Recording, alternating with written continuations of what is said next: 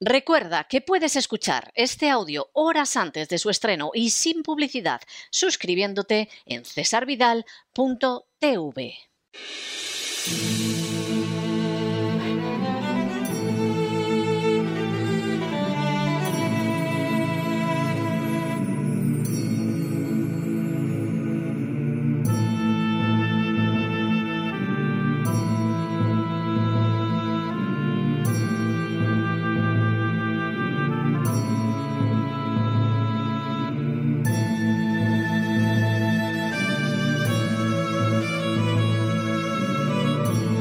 La voz con César Vidal, desde el exilio. Muy buenos días, muy buenas tardes, muy buenas noches y muy bienvenidos a esta nueva singladura de La voz. Soy César Vidal, hoy es el lunes 14 de febrero de 2022 y me dirijo a los hispanoparlantes de ambos hemisferios a los situados a uno y otro lado del Atlántico y como siempre lo hago desde el exilio. Corría el año 1863 y más concretamente el día 19 de noviembre, cuando se dio cita en la ciudad de Gettysburg, Pensilvania, una serie de personas que pretendía honrar a los caídos en la batalla que se había librado en ese lugar cuatro meses y medio antes. El discurso principal iba a correr a cargo de Edward Everett, un reconocido diplomático y académico al que se consideraba el mejor orador de la época. Sin embargo, a pesar de que el discurso de Everett duró dos horas y contenía 13.609 palabras, se vio opacado por otro discurso que tan solo se extendió durante un par de minutos y menos de 300 palabras. Ese discurso fue pronunciado por el propio presidente de los Estados Unidos, Abraham Lincoln. Entre las razones para que el discurso de Lincoln quedara como el discurso de Gettysburg y el de Everett se hundiera en el olvido, hay que señalar que el presidente de Estados Unidos, al final de su exposición, definía la democracia con estas palabras. We here highly resolve that this dead shall not have died in vain, that this nation, under God, shall have a new birth of freedom and that government of the people, by the people, for the people, shall not perish from the earth. Lo que podría traducirse como aquí resueltamente decidimos que estos muertos no habrán muerto en vano, que esta nación bajo Dios tendrá un nuevo nacimiento de libertad y que el gobierno del pueblo, por el pueblo y para el pueblo, no perecerá de la tierra. En contra de otras afirmaciones, Lincoln acababa de dar una definición de lo que es la democracia que resulta indiscutible. La democracia no es la manera de celebrar elecciones, la forma en que se articulan las circunscripciones electorales o el hecho de que se vote cada cierto tiempo. La democracia es el gobierno del pueblo, por el pueblo y para el pueblo, una definición lúcida que sería recogida, por ejemplo, en el artículo segundo de la Constitución de la Quinta República Francesa. Cuando el gobierno no procede del pueblo, no es ejercido por el pueblo y no se dirige a proteger los intereses del pueblo, podrá existir un ropaje democrático, elecciones, incluso separación de poderes y elección separada del Ejecutivo y el Legislativo, pero no existirá una verdadera democracia. En las últimas horas hemos tenido nuevas noticias sobre el carácter defectuoso de la democracia española. Sin ánimo de ser exhaustivos, los hechos son los siguientes. Primero, el índice de la democracia correspondiente al año 2021, elaborado por la Economist Intelligence Unit, deja de manifiesto que la democracia en todo el mundo ha sido objeto de una notable presión a causa de la crisis del coronavirus, produciéndose un avance de los modelos políticos no democráticos.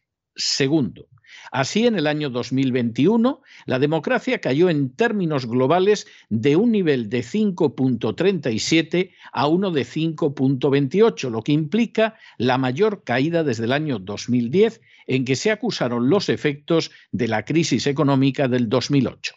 Tercero, según el índice de la democracia, en todo el mundo hay tan solo 21 democracias plenas, lo que implica un 12,6 de los países del mundo. Cuarto, a esto habría que añadir otras 53 naciones consideradas como democracias defectuosas, lo que implicaría el 31,7% del mundo.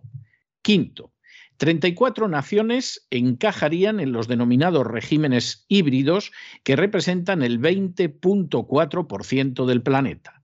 Sexto, finalmente hay 59 naciones a las que se denomina de manera eufemística regímenes autoritarios y que corresponden al 35.3% del globo. Séptimo, estas cifras indican que menos de la mitad de la población mundial, en concreto el 45.7%, vive en una democracia o plena o defectuosa, lo que significa una caída porcentual de casi cuatro puntos en relación al año 2020. Octavo, Peor es la situación si se examina desde la perspectiva de la democracia plena, ya que solo el 6.4% de la población mundial vive en alguna de ellas. De nuevo nos encontramos con un descenso de dos puntos si se compara con el año 2020. Noveno. Más de una tercera parte de la población mundial vive ahora bajo lo que el informe denomina eufemísticamente regímenes autoritarios, si bien hay que tener en cuenta que buena parte de esa población reside en la República Popular China. Décimo. En el curso del año 2021 tuvieron lugar 13 cambios de régimen, de los que nueve aparecen como negativos y cuatro como positivos. Así, España y Chile pasaron de ser democracias plenas a ser democracias defectuosas. Ecuador, México, Paraguay y Túnez pasaron de ser democracias defectuosas a convertirse en regímenes híbridos. La República de Kirguisia, Haití y el Líbano pasaron de ser regímenes híbridos a regímenes autoritarios y solo mejoraron Moldavia, Montenegro y Macedonia del Norte, que pasaron de ser regímenes híbridos a democracias defectuosas y Mauritania, que dejó de ser autoritaria para convertirse en híbrida. Un décimo. En conjunto, la mayoría de las naciones registraron un deterioro con solo un 28% avanzando en la clasificación frente al 44.3%, 74 naciones en total, que descendían. Los mayores desplomes tuvieron lugar en Afganistán, Myanmar y Túnez. Duodécimo. En el caso de España, su paso al grupo de las democracias defectuosas hay que atribuirlo a un descenso en la independencia judicial relacionado con las divisiones políticas en torno al nombramiento de los nuevos magistrados que formarían parte del Consejo General del Poder Judicial. Décimo tercero. El hecho de que desde el 2018 no se haya renovado este organismo no es la única razón para que España sea considerada una democracia defectuosa.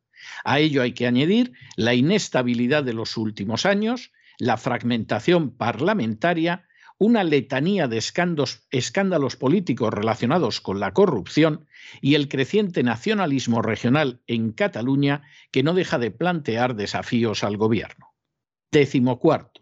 El informe señala que cuanto más se tarde en recuperar el funcionamiento adecuado del Consejo General del Poder Judicial, más se verá minado y vulnerable a la politización, con lo que la situación será peor. Décimo quinto. El informe señala también que España se ha visto rebajada en su estimación a causa de la prolongada caída política relacionada con el coronavirus, un fenómeno que ha resultado prácticamente universal. Y decimosexto, de manera bien significativa, las cinco primeras naciones más democráticas del globo proceden todas de raíces sociológicamente protestantes, siendo Finlandia la primera de Europa. A partir de los años 90 se popularizó entre ciertos sectores de la sociedad española la tesis de que España no era una democracia y que entre las razones para ello estaban que no elegía de manera separada al presidente del gobierno y al legislativo o que las circunscripciones electorales no eran unipersonales. Esta afirmación constituye un colosal disparate propios solo de conspiradores o de ignorantes en materia jurídica, ya que implicaría, por ejemplo, que todos los sistemas parlamentarios del mundo no son democracias, cuando la realidad es que algunas de las naciones que cuentan con ese sistema parlamentario se encuentran entre las más democráticas, mientras que por el contrario hay otras donde se eligen por separado el presidente y el legislativo y sin embargo son dictaduras. Tampoco es acertada la afirmación repetida tantísimas veces de que España es una partitocracia, ya que las decisiones que se adoptan en España tienen a los partidos como instrumento, pero ni con mucho son adoptadas única y exclusivamente por ellos. En realidad, España ha sido desde el año 1978 una democracia formal con una forma de Estado de monarquía parlamentaria, pero una configuración sociológica propia del antiguo régimen, el anterior a la Revolución Francesa. Esa tensión entre la situación formal de democracia y la real de sistema del antiguo régimen deriva de muchísimo antes de la Constitución de 1978. A decir verdad, aunque la Constitución de 1978 refleja esa situación al contener privilegios para la monarquía, la Iglesia Católica, los partidos políticos, los sindicatos o regiones como las Vascongadas, nada obliga en su texto a mantener ese statu quo, y España podría haber evolucionado en la buena dirección, al menos en teoría. La realidad, sin embargo, ha sido la contraria. Al menos desde los años 80, España ha ido viviendo un proceso en medio del cual los aspectos democráticos de su constitución se han ido diluyendo en paralelo a un peso cada vez más opresivo de las acciones derivadas de las castas privilegiadas. El informe de la democracia recoge correctamente que España es una democracia defectuosa, pero su análisis es incompleto. Ciertamente, la independencia judicial es muy limitada y así ha quedado de manifiesto, por ejemplo, en la incapacidad para renovar durante años el Consejo General del Poder Judicial. Ciertamente, el nacionalismo catalán, no controlado por los sucesivos gobiernos, ha erosionado gravemente el sistema español. Ciertamente, la crisis del coronavirus se ha sumado a estos aspectos, pero hay mucho más que todo eso. De entrada, la separación de poderes en España es muy débil y con el paso del tiempo lo relativo al Poder Judicial ha ido empeorando de manera grave. Con una fiscalía servil ante el gobierno y unos jueces en altos cargos designados por los partidos e incluso pagados con fondos reservados, como se ha sabido recientemente, hablar de independencia judicial en multitud de asuntos de enorme trascendencia constituye una verdadera burla. A esto hay que añadir el hecho de que los políticos rara vez o nunca responden por actos que pueden causar la desgracia, la ruina e incluso la muerte de los ciudadanos. Por si todo lo anterior fuera poco, la inseguridad jurídica en España es escandalosa teniendo entre sus manifestaciones más despóticas y criminales las actuaciones sistemáticas de los esbirros buscabonus de la agencia tributaria, a los que, como muestra el documental Hechos Probados, que todavía pueden ver ustedes en cesarvidal.tv, se les acepta cualquier acta a pesar de que no solo falte a la verdad, sino que incluso sea maliciosamente falsa.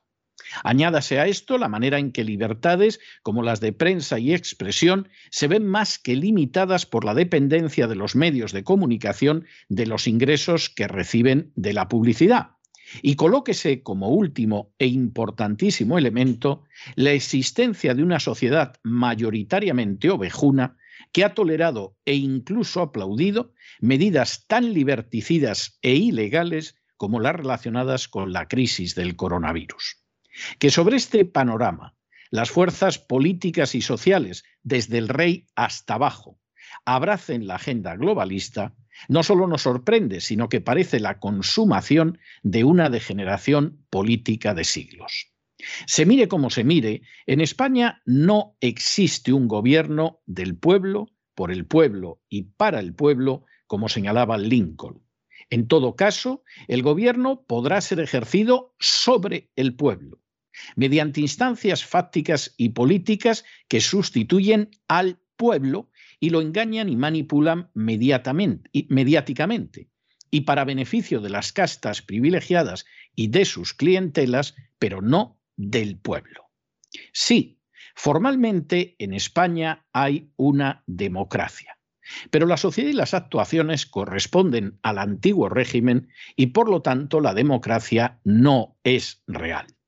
Mientras no cambie esa mentalidad forjada durante siglos por las castas privilegiadas y no se altere la estructura social y el funcionamiento estatal propios del antiguo régimen, España nunca pasará de ser una sociedad cuya democracia es meramente formal y sometida al despotismo del gobernante de turno. Por añadidura, la igualdad ante la ley seguirá brillando por su ausencia, como se puede ver a diario en las acciones de la agencia tributaria, en los tratos de los ciudadanos con la Administración o en las resoluciones judiciales. A decir verdad, estará más cerca de los denominados regímenes híbridos e incluso de los autoritarios que de las democracias plenas. Y lo mismo podría decirse con inmenso dolor de las naciones situadas al sur del Río Grande. A día de hoy, y con un retroceso de las democracias plenas que resulta innegable, solo hay dos caminos ante nosotros. O bien aceptamos pasivamente que los jirones de la democracia vayan desapareciendo hasta que no quede nada, o bien trabajamos para que realmente, como dijo Lincoln, el gobierno del pueblo, por el pueblo y para el pueblo, no perezca de la tierra. Pero no se dejen llevar por el desánimo o la frustración. Y es que a pesar de que los poderosos muchas veces parecen gigantes, es solo porque se les contempla de rodillas, y ya va siendo hora de ponerse en pie. Mientras tanto, en el tiempo que han necesitado ustedes para escuchar este editorial, la deuda pública española ha aumentado en cerca de 7 millones de euros, que no han ido en absoluto a fortalecer la democracia, sino a llenarla todavía más de terribles defectos. Muy buenos días, muy buenas tardes, muy buenas noches. Les ha hablado César Vidal desde el exilio. Que Dios los bendiga.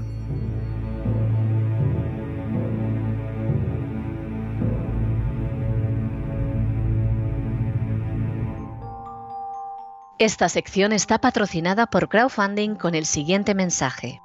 Nuestro Señor Jesucristo, el único Dios verdadero, es misericordioso y nuestro Salvador.